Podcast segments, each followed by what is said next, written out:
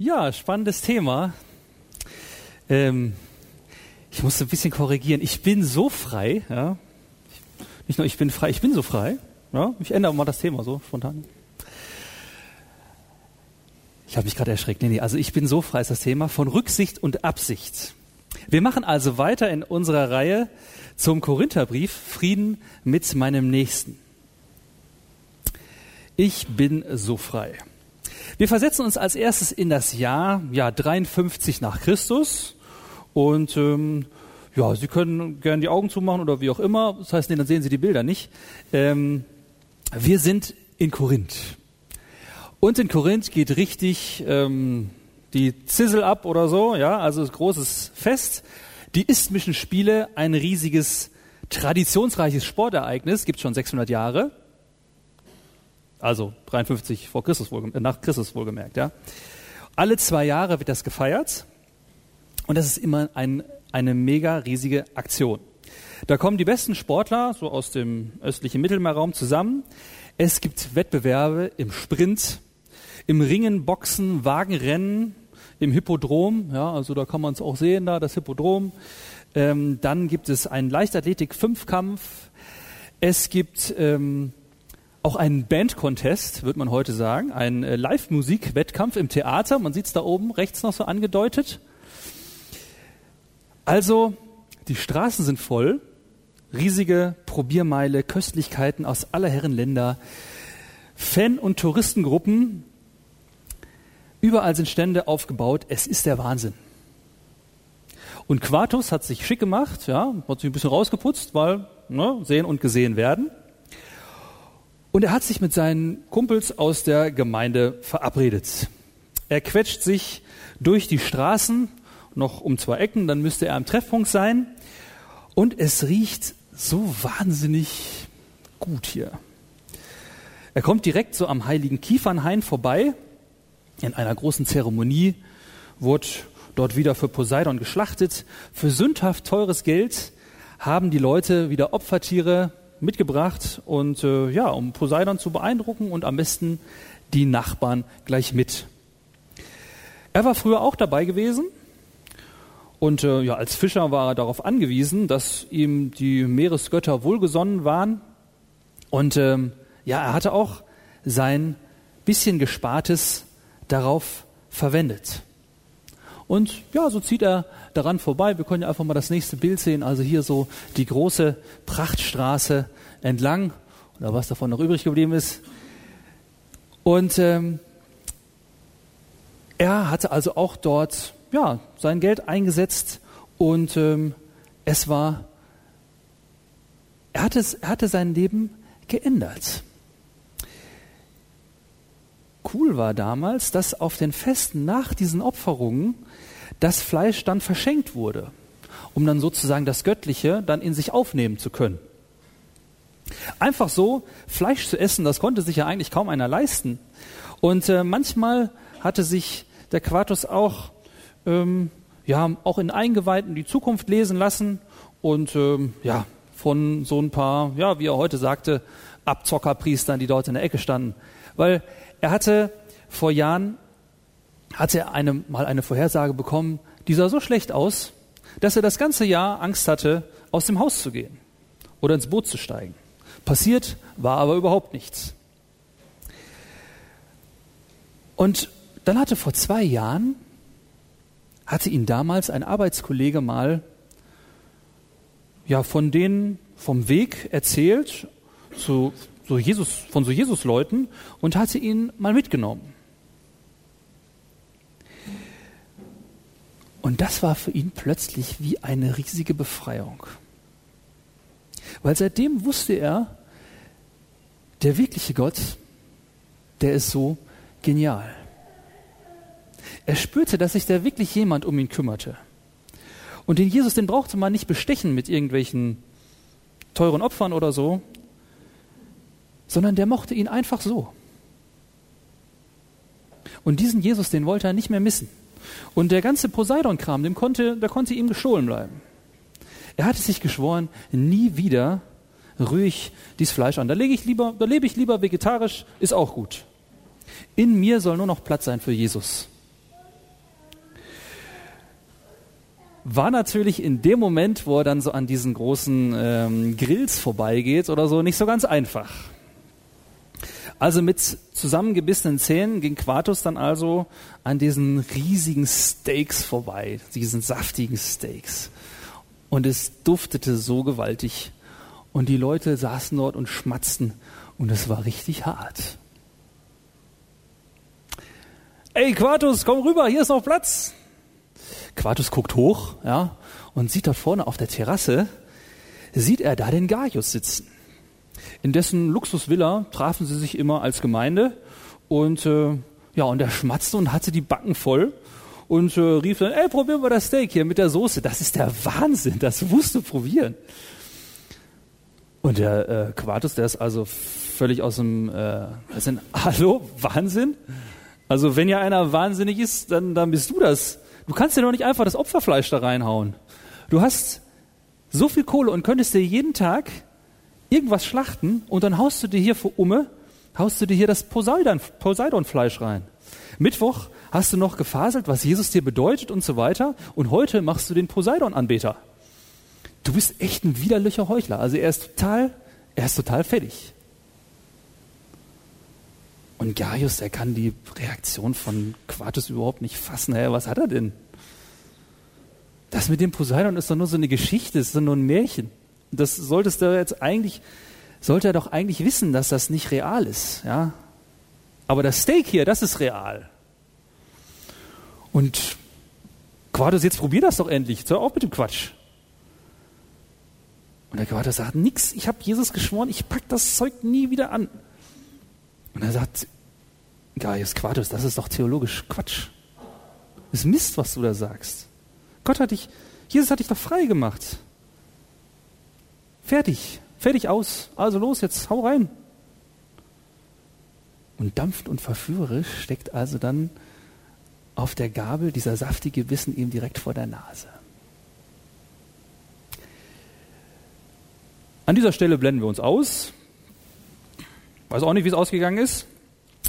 Jetzt hab, haben Sie wahrscheinlich alle Lust auf Grillparty oder so. Mir geht's so. Und ähm,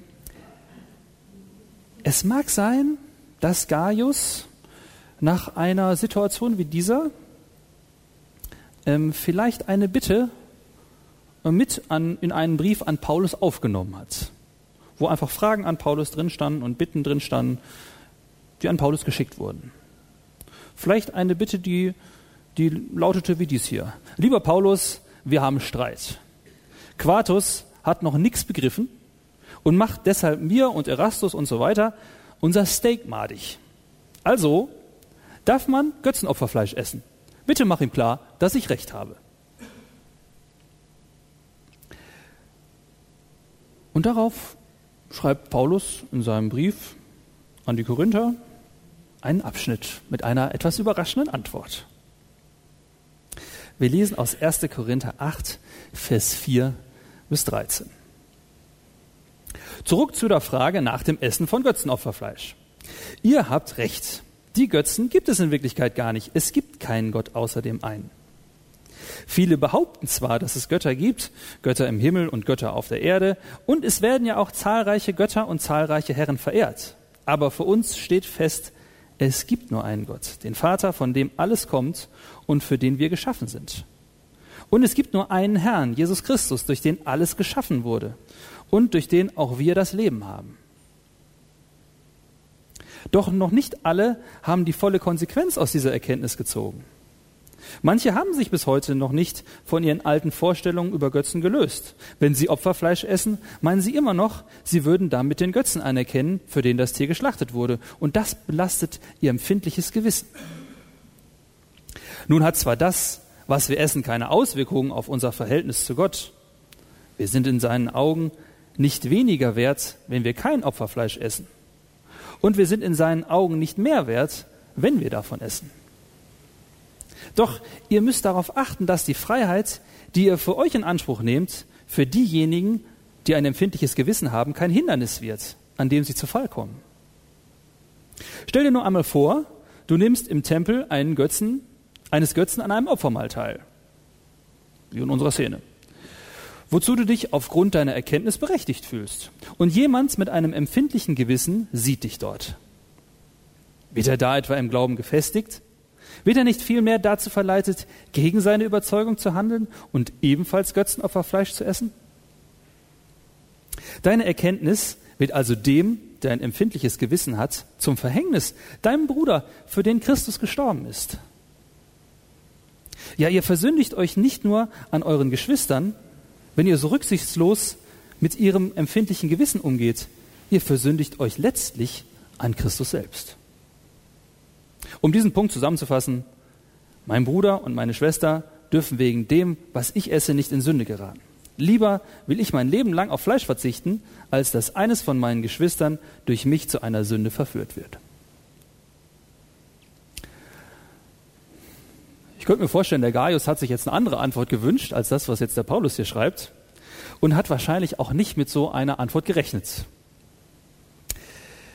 Jetzt ist natürlich diese Sache mit dem Götzenopferfleisch schon sehr speziell, muss man sagen. Also ich persönlich bin noch nicht so an so vielen Poseidon-Tempeln vorbeigekommen. Deswegen gucken wir uns das Ganze mal etwas allgemeiner an. Und ähm, dann werden uns sicherlich andere Beispiele einfallen, die unter uns Unfrieden stiften können und ähm, die uns herausfordern bei dem Thema Frieden mit meinem Nächsten.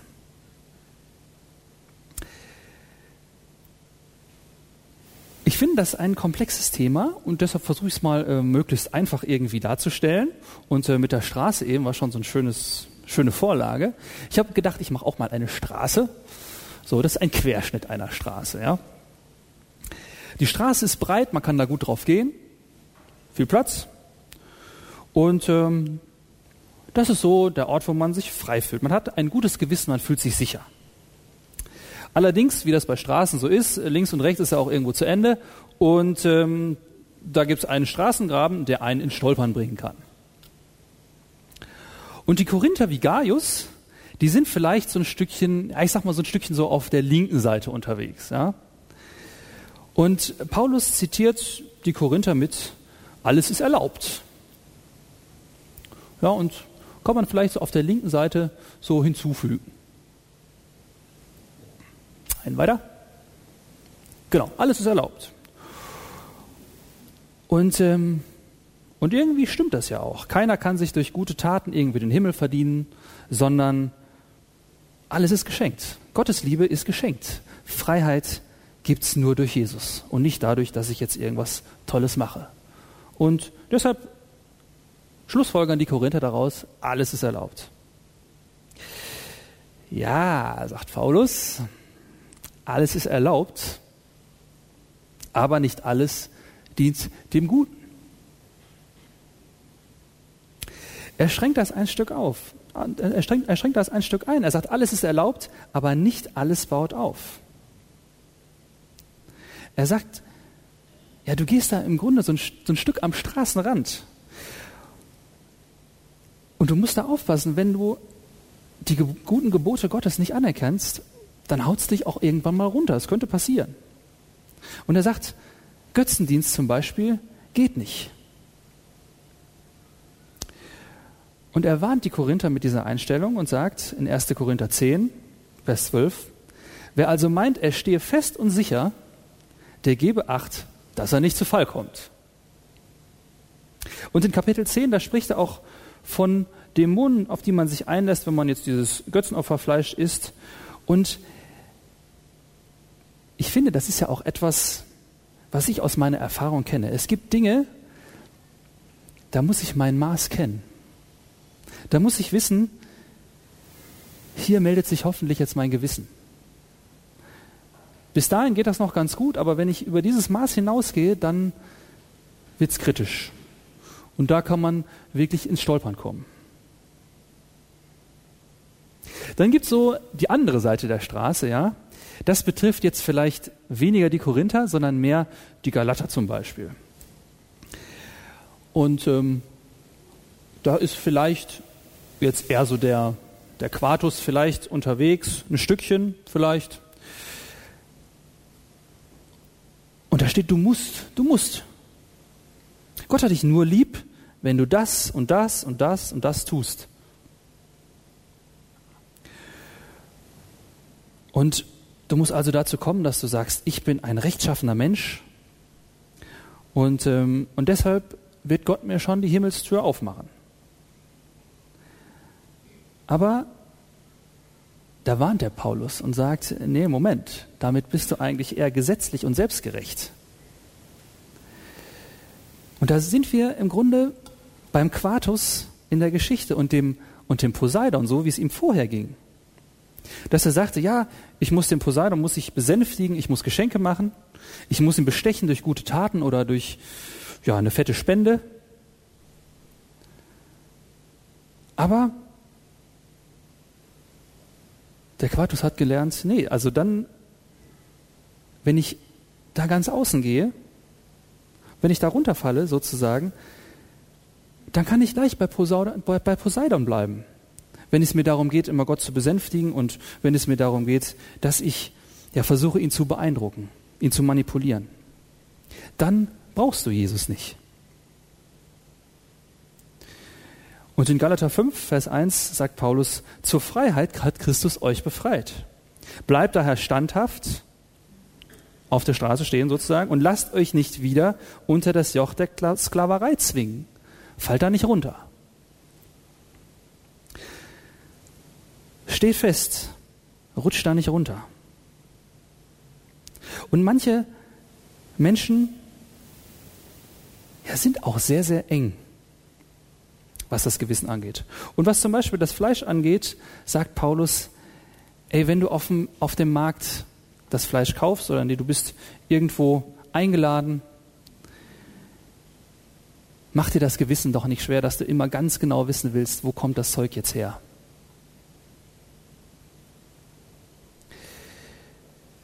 Manche sind sehr, sehr eng mit dem Gewissen.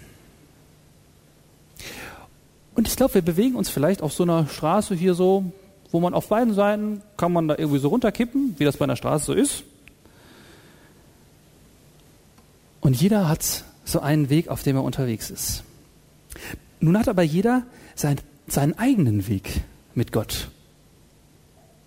Jeder hat seine eigene Geschichte, seine eigene Biografie. Und wenn ich den Text richtig verstehe, dann gibt es so ein Kollektivgewissen, gibt es hier nicht, das für alle gilt. Sondern ist vielleicht eher so wie jetzt auf dem Bild. Ja, für den einen, der hat immer noch sicheren Stand an der einen Stelle, wo der andere schon, wo schon langsam, langsam abschüssig wird.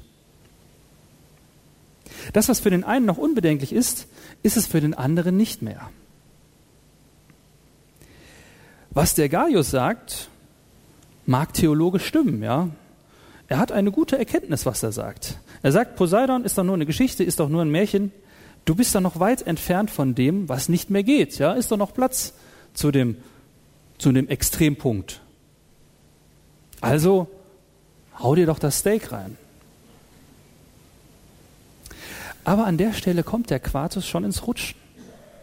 Nicht alles dient dem Guten. Weiß ich besser, was dem anderen zum Guten dient als er? In 1. Korinther 8, Vers 1 steht, die Erkenntnis bläht auf, die Erkenntnis plustert sich auf, die Liebe aber baut auf.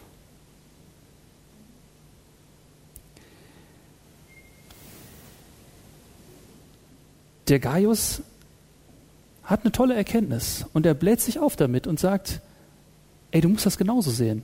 Und jetzt komm, komm rüber, das ist doch erlaubt, du kannst doch dieses Schnitzel essen, das ist doch überhaupt kein Problem.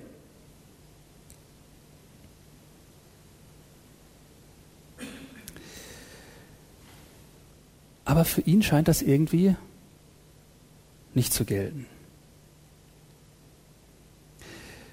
Geht es mir dort ja ums Recht haben? Gestern hatte ich ja das, das Trauergespräch mit der Tochter von Heinrich Fakina. Und ähm, da erzählte sie davon, dass sie sich vor vielen, vielen Jahren mal einer charismatischen Gemeinde angeschlossen hatte. Und sie hat gewusst, oha, das äh, ist jetzt nicht so Vaters Ding. Ja? Davon wird Vater nichts halten. Und sie fürchtete den Moment, an dem er das erfahren sollte. Und dann hat, er sich aber gewundert, hat sie sich aber gewundert über die Reaktion, die dann kam. Wo er sagte, naja, wollen wir jetzt Recht haben oder lieb haben? Und das fand ich einen sehr starken Satz. Wollen wir jetzt Recht haben oder wollen wir lieb haben? Und ich finde deshalb eine wichtige Erkenntnis aus diesem Text für den Frieden mit meinem Nächsten ist der Punkt, respektiere das Gewissen deiner Geschwister. Es wäre lieblos, andere damit in Gefahr zu bringen. Paulus sagt dann ja, ihnen zuliebe will ich die Freiheit haben, auch ein Stück auf mein Recht zu verzichten. Also Beispiel, wenn jemand ein Problem mit Alkohol hat, dann möchte ich auch beim Abendmahl auf mein Recht verzichten, dass ich Wein bekomme. Was soll's, dass ich da meine Freiheit ein Stück einschränke? In die andere Richtung gilt es aber auch genauso. Zwinge anderen nicht deine ganz persönlichen Regeln auf. Ja, da steht in 1. Korinther 10, Vers 24, niemand suche das Seine, sondern das, was dem anderen dient. Du musst jene oder diese oder jene Kleidung tragen, in der sich vielleicht die Person dann künstlich vorkommt, unwohl verkleidet fühlt.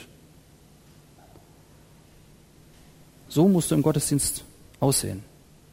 Oder du musst glauben, dass Gott die Welt in sechs mal 24 Stunden Tagen gemacht hat. Sonst gilt für dich die Bibel offensichtlich nicht. Oder du musst laut und frei formuliert beten können. Du musst, du musst, du musst. Vielleicht gilt das für den anderen aber gar nicht. Nein, du musst nicht. Respektiere das Gewissen deiner Geschwister. Und genauso gilt auch das Zweite, respektiere die warnende Stimme deines eigenen Gewissens. Egal, was die anderen machen. Also als Beispiel, ich finde zum Beispiel die Arbeit von Precious finde ich super. Aber ich muss sagen, ich könnte da nicht mitarbeiten. Und ja, Prostituierte in Freudenhäusern besuchen, weil ich dann, ja, ich sag's mal so, ich glaube, ich wäre möglicherweise in Gedanken und ständig woanders. Und wäre nicht wirklich bei den Menschen, die Hilfe benötigen würden. Und da muss ich sagen, nee, das ist nicht meine Aufgabe. Die einen können das und das ist richtig gut. Ich kann das nicht. Und das muss ich respektieren. Respektiere die warnende Stimme deines eigenen Gewissens.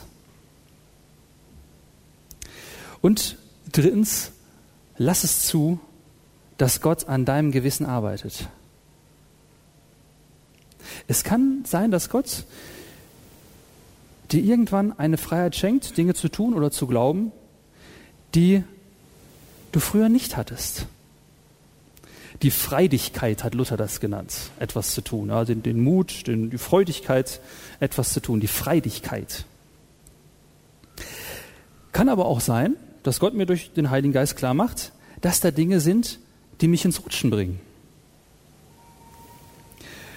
Und er hat bisher immer das Schlimmste verhindert, aber er macht mir deutlich, so langsam musst du mal wieder festen Boden unter den Füßen kriegen. Sonst fällst du irgendwann auf die Nase. Verschwendung oder Geiz, Lieblosigkeit, Respektlosigkeit. Und ich glaube, dafür ist auch nötig, dass ich mir die Bibel schnappe, darin lese und mich da korrigieren lasse. Im Gespräch auch mit, mit anderen Christinnen und Christen über Erfahrungen bin und so weiter.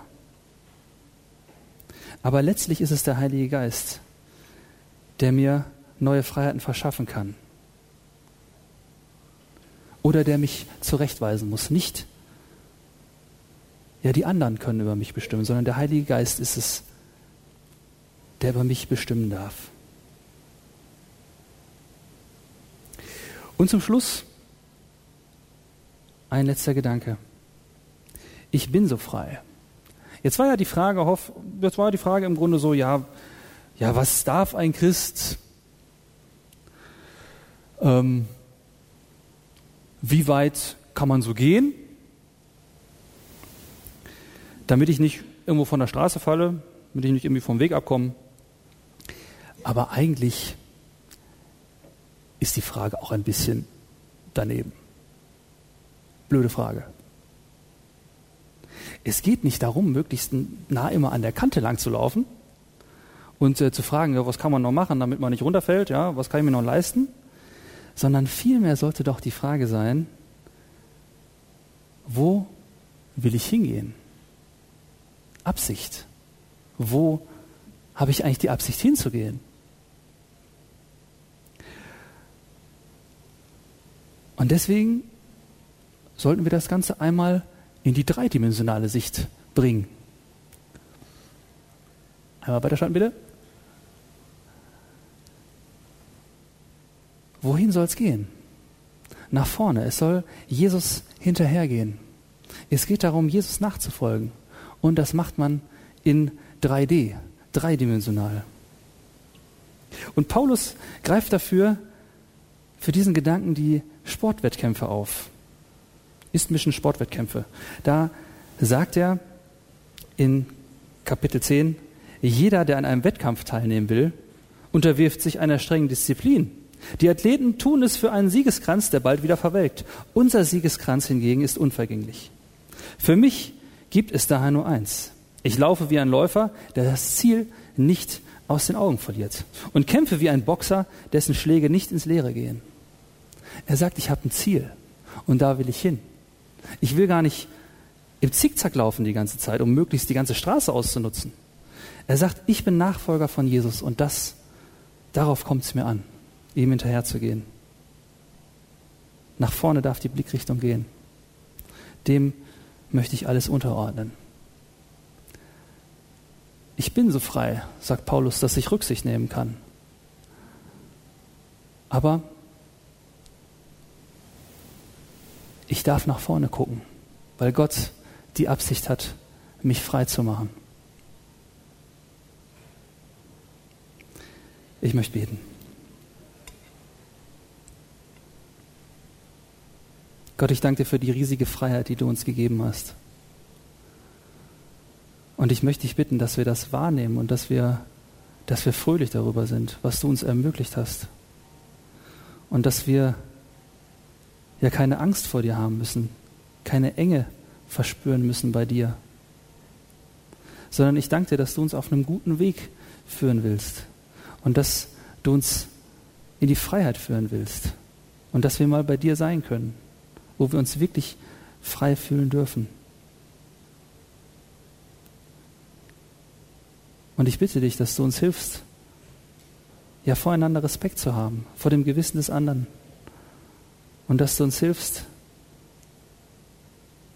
ja uns auch selbst zu verändern, wo es dran ist. Dass du uns veränderst.